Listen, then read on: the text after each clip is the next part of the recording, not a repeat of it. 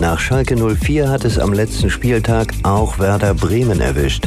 Einen weiteren Abstieg eines Traditionsclubs könnte es nach der Relegation geben. Hier fordert nämlich Holstein Kiel den ersten FC Köln. Überstrahlt wurde das Meisterschaftsfinale aber vom neuen Torrekord des aktuellen Weltfußballers.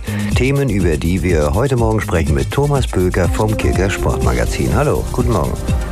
Guten Morgen, hallo. 41 Tore für Robert Lewandowski. Wird das jetzt ein ewiger Rekord sein? Nee, die Prognose würde ich mal nicht unterschreiben wollen, dass das ein Rekord für die Ewigkeit ist, weil Robert Lewandowski selbst ja noch ein paar Jährchen spielen wird, möglicherweise äh, beim FC Bayern. Und dementsprechend ist er, glaube ich, jederzeit in der Lage, äh, diese 41 sogar noch mal zu toppen, wenn man bedenkt, dass er in dieser Saison auch mal einige Spiele gefehlt hat. Also von daher toller Rekord. Ich habe es neulich schon gesagt, Gerd Müller bleibt trotzdem in seiner Art und Weise einzigartig und wird unvergessen bleiben, was er geleistet hat für den FC Bayern. Aber Lewandowski hat äh, eben bis zum Schluss alles probiert jetzt gegen Augsburg und hat dann auch dieses 41. Tor für ihn noch gemacht.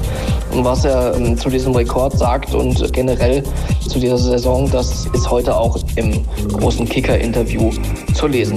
Nach über vier Jahrzehnten Erstklassigkeit ist Werder Bremen gerüstet für die zweite Liga. Also wenn man gerüstet sein so definiert, dass man sportlich und finanziell und in der Führungsriege und auf dem Trainerposten gut aufgestellt ist, dann ist Werder Bremen sicher aktuell nicht gerüstet für die zweite Liga. Das sind noch viele offene Fragen, viele Baustellen. Das 2 zu 4 gegen Gladbach war dann jetzt sportlich auch nochmal der letzte Nackenschlag, der zum Abstieg geführt hat. Dementsprechend schlecht ist die Stimmung. Zukunft äh, einiger Spieler ist ungewiss. Wer kann verkauft werden, für wie viel Geld und so weiter. Wer wird neuer Trainer? Wie geht es bei den Bossen weiter? Also da ist sehr, sehr viel unklar. Im Moment ist es ein Absturz ins Ungewisse, der, der äh, diesen Traditionsverein jetzt ereilt. Und mal schauen, ob sie die Reißleine da finden und eine ordentliche Zweitligasaison spielen können.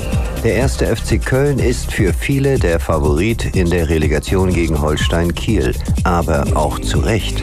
Ja, der erste FC Köln ist gefühlt Favorit, sagen wir mal. Für den FC spricht, dass er jetzt ein positives Erlebnis hatte am Wochenende mit dem 1-0 gegen Schalke, während Kiel Platz 2 und damit den direkten Aufstieg verspielt hat.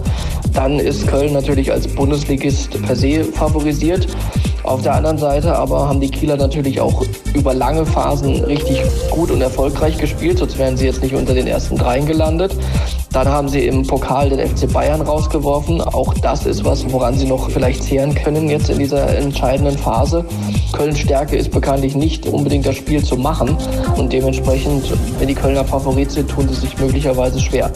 Trotzdem unterm Strich ist der FC leichter Favorit, muss das aber natürlich mit einem Heimsieg jetzt im ersten Spiel untermauern, um dann eine gute Ausgangsposition für das Match in Kiel zu haben. Vielen Dank an Thomas Böker vom Kicker Sportmagazin. Danke, bis bald.